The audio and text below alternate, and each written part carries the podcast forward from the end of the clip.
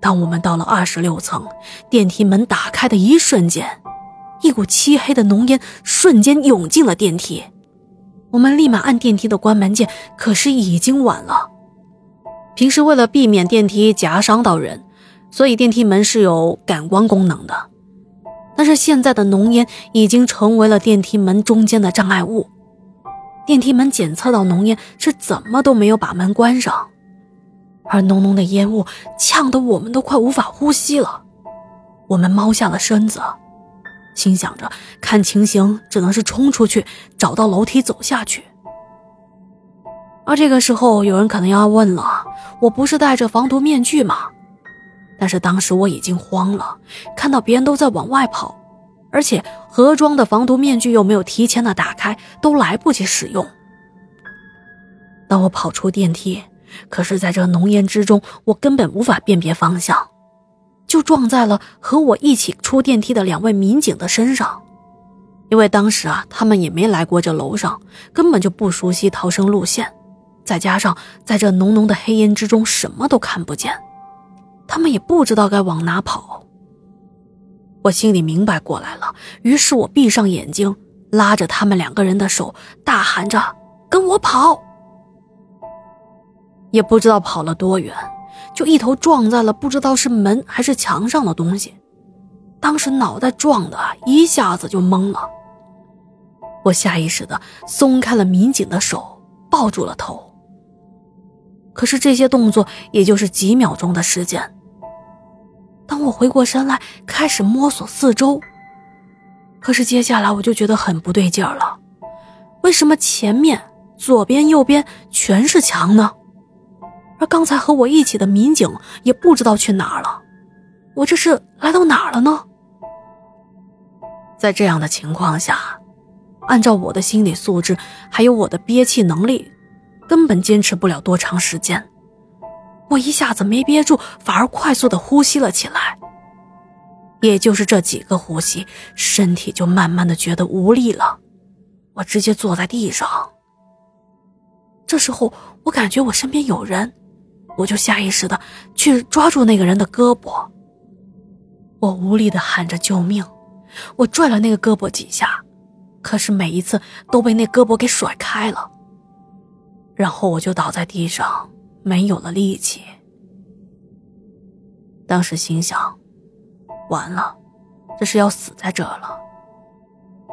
那时候也不知道怎么的，我下意识的跪在地上，心里不断的念叨着：“妈，对不起你，我要去见你了。”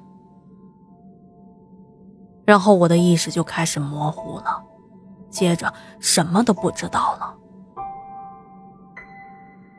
不知道过了多久，就感觉有人在拽我，我下意识的握紧了那个人的手，我感觉到好温暖呐。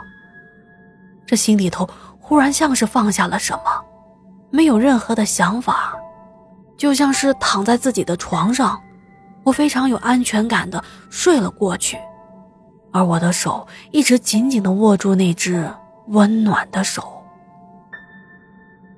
又不知过了多长的时间，感觉身边的门被人打开了，就听到有人从身边走了过来。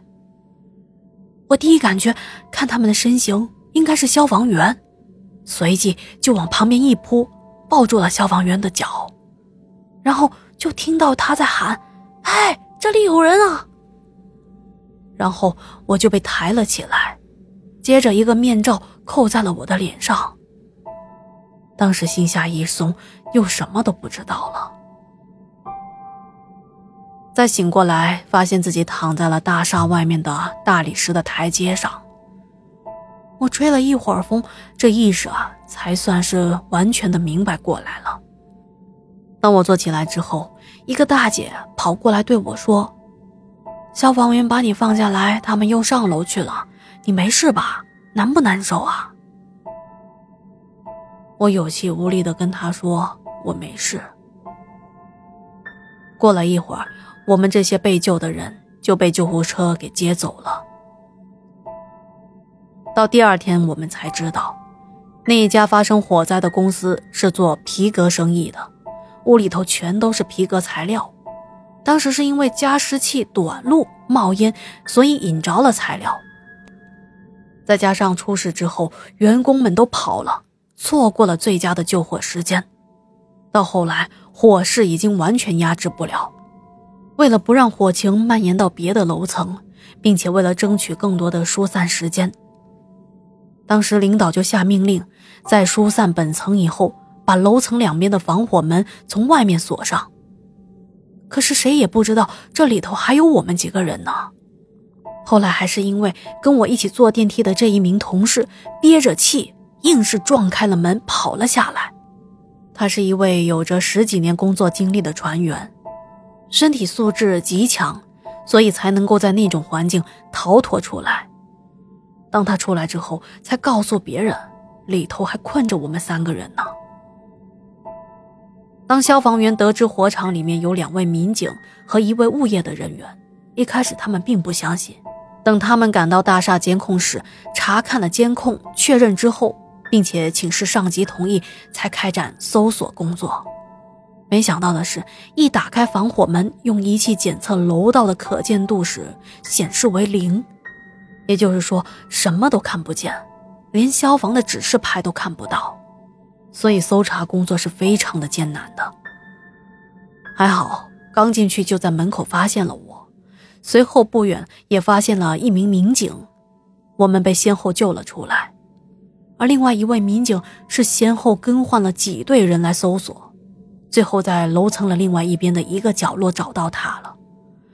不过由于错过了最佳的急救时间，最后因为大脑缺氧死亡了。我在医院听到这些消息，为牺牲的民警默哀，同时也为自己感到庆幸。由于吸入了大量的有毒气体，我和存活下来的民警的呼吸系统和脑部都受到不同程度的损伤。我们在医院里治疗了好长的一段时间才出院的。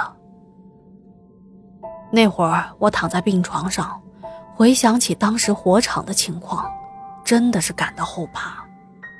我想起了那只温暖的手，是这只手让我活了下来，我才会在门口被消防员在第一时间发现。当我握着那只手，那种熟悉的感觉让我心里很笃定，那就是妈妈的手。想到这里，我的泪水就忍不住的流了下来，因为脑部和呼吸系统受到了损伤。后期还出现了不少的后遗症，而且在恢复的过程中很是痛苦，可能身体的有一些部位永远都不会好。但是我能活下来，就挺好的。请妈妈放心，我会好好的活下去的。好的，关于莫良后面的经历，我们还会继续的在明后天跟大家分享。那今天啊，我们就先讲到这里了。再次感谢您的收听和陪伴。那今天就聊到这儿啦，我们明天再见。